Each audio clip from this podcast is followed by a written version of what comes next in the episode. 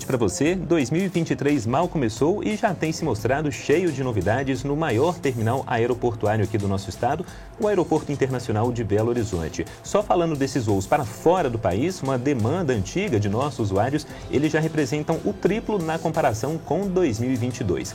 Também neste ano, a BH Airport prevê retomar o mesmo volume de passageiros do pré-pandemia. Excelente notícia.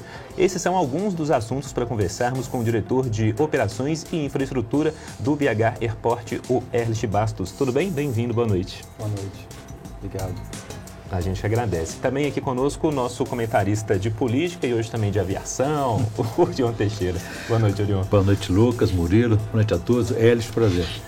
E o nosso dire diretor de jornalismo, Murilo Rocha, também com a gente. Boa noite, Murilo. Boa noite, Lucas. Boa noite, Orion. Boa noite, Erlich. Obrigado por aceitar o nosso convite. Ô Erlich, 2023 só nesse comecinho como eu comentei, mas já com boas notícias para quem, assim como eu, gosta de viajar. Era uma demanda antiga, não é, de, de nós usuários termos é, essa maior conectividade saindo aqui do aeroporto internacional. Eu queria que você contasse aqui para quem nos assiste quais são essas novidades de começo de ano e se dá para falar de mais coisas que virão por aí. Perfeitamente. Claro, a gente vem, né, na verdade, trabalhando desde 2022, né, para poder aumentar e recuperar aquilo que a gente tinha em termos de movimento e passageiros em 2019, né? É, lembrando que é sempre importante a gente fortalecer a malha doméstica para depois a gente acrescentar voos internacionais como a gente está vendo agora, né? Tínhamos aí Panamá e Lisboa, né, no ano passado de 2022 e esse ano aí logo no início já começamos a acrescentar aí mais quatro destinos, né? é, triplicando, portanto, a oferta de voos internacionais, conectando a capital de Belo Horizonte a outras capitais do mundo e cidades do mundo. Né? É, acrescentamos aí, é, anunciamos recentemente aí um voo cinco vezes por semana de Belo Horizonte para Bogotá. É, vamos ter a partir do meio do ano também, 24 é, de junho, é, uma frequência semanal para o Caribe, né, para a ilha de Curaçao. É um voo bastante importante e inédito para o aeroporto de Belo Horizonte. E, e, a Azul também anunciou tá, o voo, a retorno dos voos para os Estados Unidos, né? Fort Lauderdale a partir do meio do ano. Flórida, né? Flórida uhum. a partir com duas frequências. E, e, no final do ano também acrescentando e voltando aí com Orlando, né? Que é um destino muito procurado também por todos nós. Uhum. É, e vamos também trabalhar, continuar trabalhando para acrescentar outros destinos também. Tá. Agora, Erlich, qual que é a, como é que está a situação hoje do aeroporto? Né? Ele opera com qual capacidade? Qual potencial que ele tem? Qual capacidade que ele opera? São quantos voos domésticos? Queria que você desse alguns números do aeroporto de Confins. Claro, a gente tem uma capacidade instalada hoje, então, de 33 milhões de passageiros por ano, né? É, tivemos uma movimentação em 2019, antes da pandemia, de 11 milhões e meio de passageiros, né? É, aquilo que está planejado esse ano é recuperar esse número né, para 2023. Porém, na ocasião, a gente tinha 45 destinos e hoje nós já temos aí 62 destinos na nossa malha aérea. Né? É, nós temos aí em torno de 150 decolagens dia é, e oferecemos voos para basicamente todas as capitais do Brasil. Né? Oferecemos voos para todas as capitais do Sul, todas do Sudeste, é, todas do Nordeste, menos um destino. Né? Centro-Oeste, é, também menos um destino e, e praticamente quatro destinos aí para o no, norte do país. Então, estamos, temos uma capilaridade, uma oferta de voos bastante significantes para quem quer sair de Belo Horizonte e conectar diretamente é, para outras cidades e além também dessas, desses pontos. Interior do estado teve novidade, anunciaram até recentemente também. Queria que você falasse sobre isso. Tivemos também, ah, né, acrescentamos cinco voos para o interior de Minas, agora com a Azul, né, no final do ano faz, faz parte de um pacote de incentivos que, que foi negociados pra, negociado pra, com, especificamente com a linha aérea azul. É, e vamos acrescentar mais dois ainda esse ano, um deles, por exemplo, Araxá, né, que vai, que também vai ter voo direto de BH. Pérez, há cinco anos havia voos mais constantes da capital para as cidades polos, as regiões de Minas Gerais. Fala a integração das Minas Gerais. Né? Por que, que isso é uhum. tão difícil? Falta incentivo fiscal? De onde pode partir essa iniciativa para poder facilitar e retomar esses voos? É, eu acho que esse movimento já foi feito agora na retomada desses voos, né? Sim, com incentivo fiscal, né? Muitas vezes falta o tipo de aeronave adequado, né? Os aeroportos também não comportam aeronaves grandes, então nem toda linha aérea consegue operar nesses aeroportos, né? Precisa ser uma aeronave menor, né? Como tem, por exemplo, a Azul Conecta, que tem né, nove lugares, e uma aeronave que, que, que consegue operar em aeroportos, né? Com uma infraestrutura um pouco menos avantajada, né? É, mas a gente fez essa retomada agora, junto com a Azul, né? Houve um, um movimento é, junto Investe Minas, né, junto com o governo do Estado, para poder incentivar é, esses voos regionais conectando a capital de Belo Horizonte. Agora, Erlich, como Belo Horizonte, vamos dizer, não está assim, entre os principais destinos né, do país, a gente pode dizer que essa vocação do aeroporto de Confins é mesmo ser um aeroporto, um hub, como se chama aí na aviação, né, um aeroporto de conexões. E como é que está isso hoje? É, a gente tem que trabalhar, nós somos um dos principais hubs do país hoje, né? Nós temos um segundo maior hub, por exemplo, da Azul Linhas Aéreas que, é, no país. É, Belo Horizonte a gente tem trabalhado especificamente agora com, por exemplo, Secult, Belo Tour, para a gente começar a promover Minas Gerais, né? Existem muito, é, existe muito para o turista internacional vir né, participar e, visitar Minas Gerais num raio de 150 quilômetros de Belo Horizonte. Ouro Preto, Tiradentes, uma série de cidades. Tem a cultura mineira, gastronomia, né? É, a gente tem museus aqui que são maravilhosos, Iotim, por exemplo, que, que são referências no mundo inteiro. Né? Então, a gente começar a trabalhar esse ano especificamente em promover Minas Gerais. Né? Então, a gente vai pegar uma equipe, por exemplo, para a Colômbia, para poder não só o turista brasileiro ir até a Colômbia né? E, e, conectar além da Colômbia, mas também os colombianos vir para Minas Gerais também para poder aproveitar né, da nossa cultura, da nossa gastronomia é, e, e, fazer turismo aqui na, em Minas Gerais. Esses números que você apresentou aí deixam o aeroporto em que posição no ranking nacional, no ranking global e quais critérios são usados aí para poder fazer essa classificação do ponto de vista de quem viaja? Olha, nós somos o segundo, o segundo, o segundo mercado em termos de recuperação depois da pandemia, né? Nós só perdemos, por exemplo, Pernambuco, o Recife. Então, é, a gente vem recuperando 90% daquilo que a gente tinha anteriormente. Lembrando, novamente, como eu já disse, que a gente já superou em termos de destino, nós já temos 62 destinos, 37% a mais do que a gente tinha antes da pandemia. É, e esses rankings vão, eles são usados através de consultorias especializadas de aviação, né, que estão ranqueando, por exemplo, pontualidade. Nós somos o aeroporto mais, sexto aeroporto mais pontual do mundo. Nós somos o segundo aeroporto mais pontual em 2022 é, no Brasil, perdendo apenas para um aeroporto no Nordeste. Né?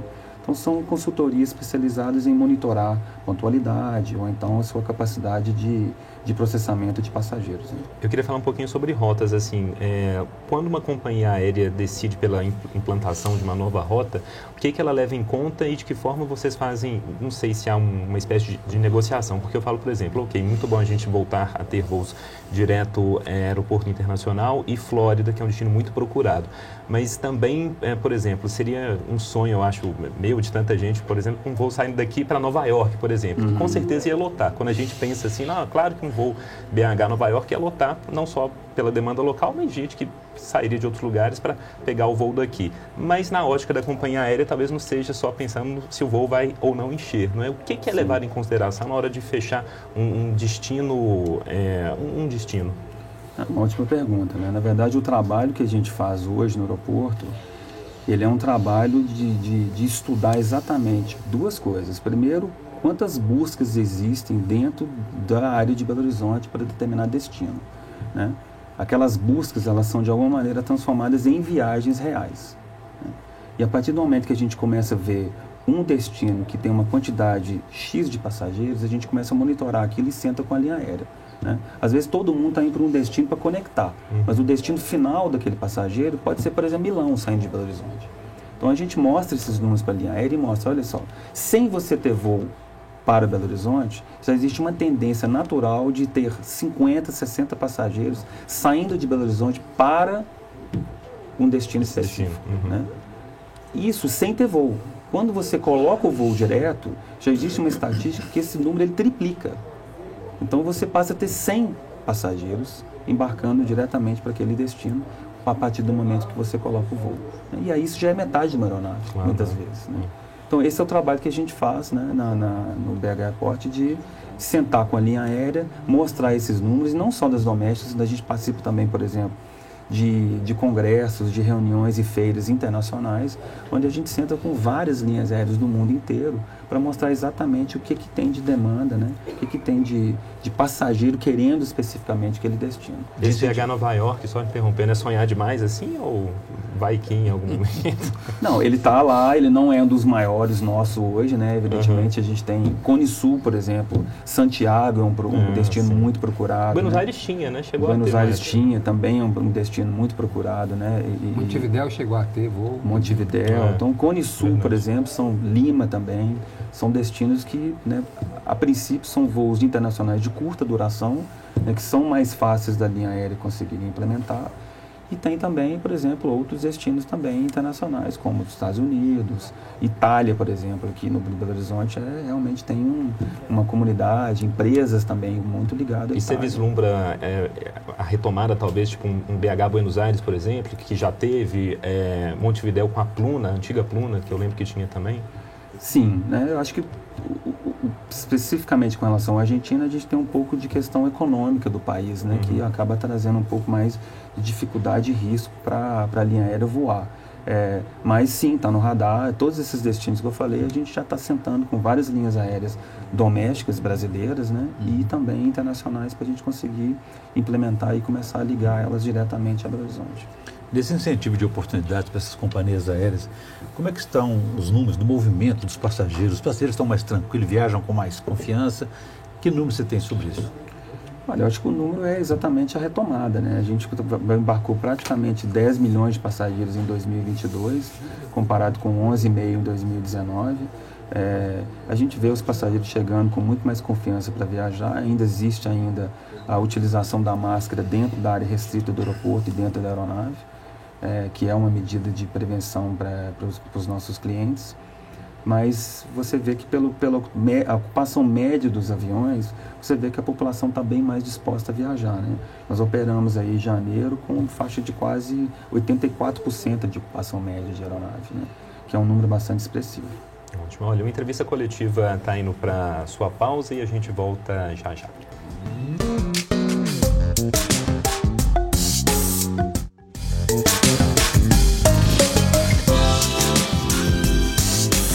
Volta com uma entrevista coletiva que fala hoje sobre o mercado da aviação, que engloba tanta coisa, né? e também a operação de um dos maiores terminais aqui do país, o Aeroporto Internacional de Belo Horizonte. Nosso convidado é o diretor de operações e infraestrutura do BH Airport, o Erlich Bastos. O Erlich, no primeiro bloco a gente falou muito sobre essa questão de novas rotas, né? o que está programado para esse 2023, mas para além dessa questão da conectividade, o aeroporto mudou muito, né? Isso a olhos vistos. Qualquer um que mora aqui em Belo Horizonte chega lá, sempre se surpreende e não estou falando isso porque você está aqui, é, a gente que, que, viaja já percebia isso há muito tempo. Eu queria que você falasse dessa expansão é, pela, pela qual o aeroporto vem passando, é, novidades com relação a terminal, novas lojas também. Eu queria que você trouxesse não só números, mas relatasse isso mesmo aqui para a gente. Ah, que bom que é perceptível, né? a intenção é essa Total. mesmo, né? causar um impacto e, e trazer uma experiência positiva.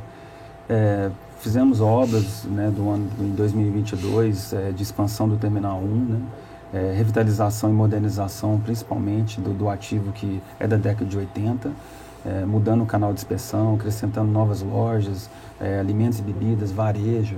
É, em, nós temos hoje 70 operações comerciais no aeroporto, né, com a pretensão de abrir mais 30 esse ano agora, é, ao longo de 2023. É, então, assim, a modernização ela tem um, um, um plano completo de revitalização de todo o ativo, na verdade, é, com apresentação de, e acrescentação.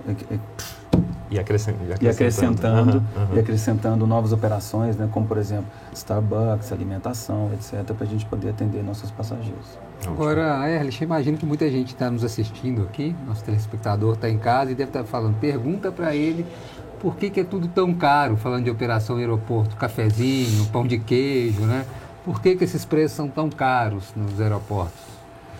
Ah, é um modelo, na verdade, da concessão, né? Que a gente realmente a gente busca maximizar algum é, o retorno né, de, de, de, receita em cima de algumas operações, né? Agora, não é tudo que é tão mais caro, né? Na verdade, o estacionamento, por exemplo, a gente tem pacotes muito interessantes, né?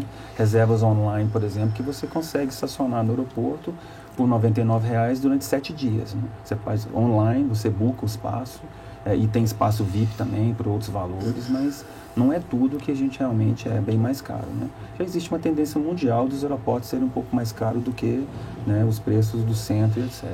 Oh, e na comparação com rodoviária, nem é tão mais caro, porque assim, você vai na rodoviária de BH, um pãozinho de queijo ali, viu, Orion? Você que gosta. Mas vamos esperar que esses mais, caro. mais 30, agora chegando a 100 operações comerciais, você amplia essa concorrência e esses preços também caem. Ô, Eric, é, essa maior conectividade de Minas com Minas, com o próprio Estado e país, e até mesmo nesse mercado internacional, isso você atribui a que exatamente? Ao fim da pandemia, a novos investimentos, ao otimismo econômico no país? O que está acontecendo?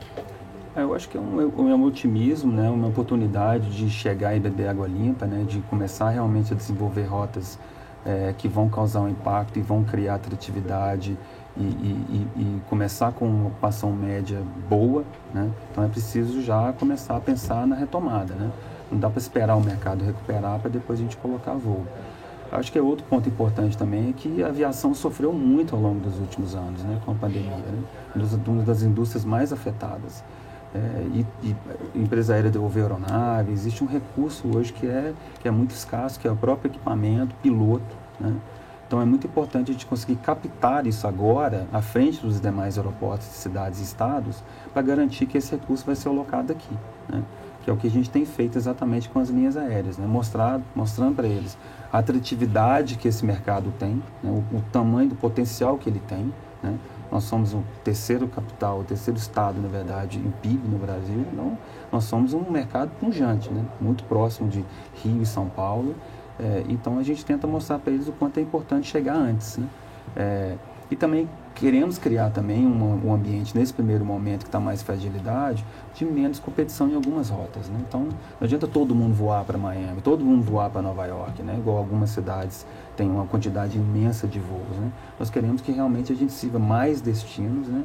e que as operações sejam saudáveis e sustentáveis para a linha aérea. Agora, uma segunda pista no aeroporto, a gente estava conversando isso até de entrar no ar, ela está nos planos já da BH Airport, ela se faz necessária, já há demanda para a segunda pista, e o que uma segunda pista pode abrir, até pensando nesse mercado de novas rotas? A segunda pista, na nossa concessão, ela é uma obrigação contratual, né? ela tinha uma, uma data específica para ser realizada, mas que foi mudada por um gatilho de movimentação. Então, nós vamos precisar da pista sim, mas é daqui a 10 anos que, que a gente vai precisar de realmente ter esse, esse ativo funcionando para atender a demanda de pousos e decolagens. Né? Hoje o ativo terminal, calçada, check-in, canal de inspeção, ele já está adequado até o final da concessão né, para atender 33 milhões de passageiros. Né? É, então, a gente monitora isso. Né? A partir de tal momento vai ter um gatilho de construir uma segunda pista de no mínimo 2.500 metros. Lembrando que hoje a gente já tem uma pista de 3.600 metros que acomoda classe Eco, que é praticamente a maior aeronave, voando né, com frequência é, tirando a Fox, é, e que atende, de, de, é, atende a nossa demanda perfeitamente. Mas aí essa segunda pista, só para a gente entender, é até bom para você explicar qual que é o modelo de concessão hoje, se ainda está naquele esquema de 51%, né, se não me engano, da, da empresa privada e 49% ainda com a Infraero, tá assim? Perfeitamente. A nossa concessão na nossa rodada, ela tem 51% privado, né, que é a CCR Airports e, e a Zurich Airports também como sócio privado e 49% a Infraero. E a construção seria é, feita por vocês, essa nova pista? É, é da, da BEGA, nós somos uma SPE, né, uma sociedade de propósito específico, uhum. que a gente gerencia e opera o aeroporto por o período do contrato. Então, a obrigação nossa do, do BEGA Airport é realmente construir a pista e obedecer o contrato. Falando é, nessa, nessa, na pista, na única pista hoje, é, pegando aquela Confins, a primeira vez que eu voei foi por Confins, foi numa época que tinha, sei lá, dois voos por dia, era um elefante branco aquilo lá. Tem alguma coisa da, do, do, antigo Confins tirando a pista ou foi tudo realmente reconstruído, remodelado? Não, o terminal ele é original, né? O terminal, o terminal 1 a é totalmente ali. original, hum. né? É, a gente fez uma revitalização dos sistemas elétricos, é, sistemas de ar-condicionado, né, toda a parte de estruturação de, é, de TI, por exemplo, banheiros novos, tudo isso é no Terminal 1. Uhum. O Terminal 2, ele foi uma exigência contratual exig, né, no, na, na, ocasião da expansão, que acabou acrescentando, né, e hoje a gente tem 26 portões de embarque, por exemplo, é, uma quantidade de portões para poder acomodar o crescimento do aeroporto. Então, toda a parte nova do aeroporto hoje está totalmente sincronizado com essa obra que ocorreu, né, que vai finalizar agora no final do mês, inclusive, né, a segunda fase dela, é, para eles ficarem compatíveis em termos de modernização, infraestrutura, né, inclusive energética, uhum. né, a gente conseguir realmente trazer o, o look and feel né, do, daquilo que a gente planejou para o Terminal 2. Além do, dos voos de passageiros comerciais, existe demanda, espaço para crescimento para frente industrial? Existe muito espaço. Nós temos hoje um terminal de cargas multimodal, né, que a gente tem basicamente é, carga rodoviária, marítima e aérea, né, onde ela se encontra toda, é, inclusive desembaraçar é, dentro do terminal de cargas nosso. É, nós temos uma área hoje que é o aeroporto indústria, né, que a gente vai crescer esse ano também para poder acomodar mais empresas que querem se instalar dentro do sítio aeroportuário. É, inclusive com benefício fiscal, se quiser, por exemplo, importar matéria-prima, você pode manufaturar, né, exportar depois sem pagar imposto. Ou se você quiser, se a empresa quiser realmente é, jogar no mercado doméstico, ela paga o imposto e aí ela joga no, dentro do mercado é, brasileiro. Então a gente tem ali uma, uma possibilidade de crescimento de carga também muito importante. Agora, Erlich, uma das empresas que compõe o consórcio, aí, que administra hoje o aeroporto de Belo Horizonte, é também a empresa que venceu a licitação do aeroporto da Pampulha, a CCR. É, há alguma possibilidade de algum projeto aí, tipo, um, não digo unindo, mas né, uma parceria, maior efetividade para a atuação, uma sinergia para a atuação dos dois aeroportos, sabendo, claro, que isso passa também por Infraero, ANAC, enfim, mas por parte da empresa, do consórcio, alguma possibilidade de maior sinergia entre os dois aeroportos? Ou há impedimento contratual, por exemplo? É, na verdade, a, a, quem, quem, quem levou a licitação desse aeroporto da Pampulha foi a CCE, que é um dos nossos sócios, né? É, infelizmente eu não posso falar para a CCE porque eu não sou o CCE, né? Eu sou da BH Airport, que nós somos realmente uma concessão e uma SPE. É, a CCE tem planos né, de, de, de, construir e modernizar o aeroporto, né? Infelizmente eu não consigo dividir com vocês porque eu não sou mesmo da, da CCR para te dar maiores detalhes. Mas hoje não há nenhum tipo assim de, eu vou usar o termo parceria, assim, entre aeroporto de Confins e Pampulha, né? Não, não, não completamente não. dependentes. São independentes.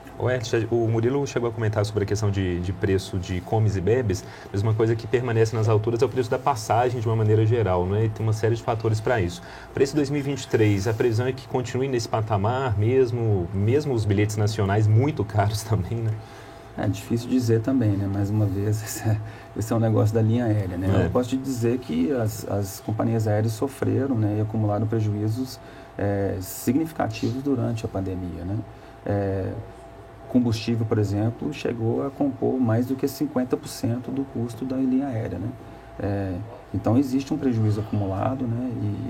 e, e hoje a demanda, eles estão realmente trabalhando para poder adequar os preços. Né? Não, não, sei exatamente como é que eles estão trabalhando, né? é difícil eu dizer, mas é, a população em geral tem achado que o preço está bastante significativo. Né? Mas do que você conhece, até na comparação com outros é, mercados, mercados internacionais, o brasileiro está pagando, vai lá, mais ou menos o que paga um, um passageiro em outro país ou está muito distante mesmo o valor pago nacionalmente aqui de um é difícil de dizer porque a gente tem países, talvez o tamanho do Brasil, que tenha três, quatro é, vezes a quantidade isso, né? de linhas aéreas que nós temos. Né?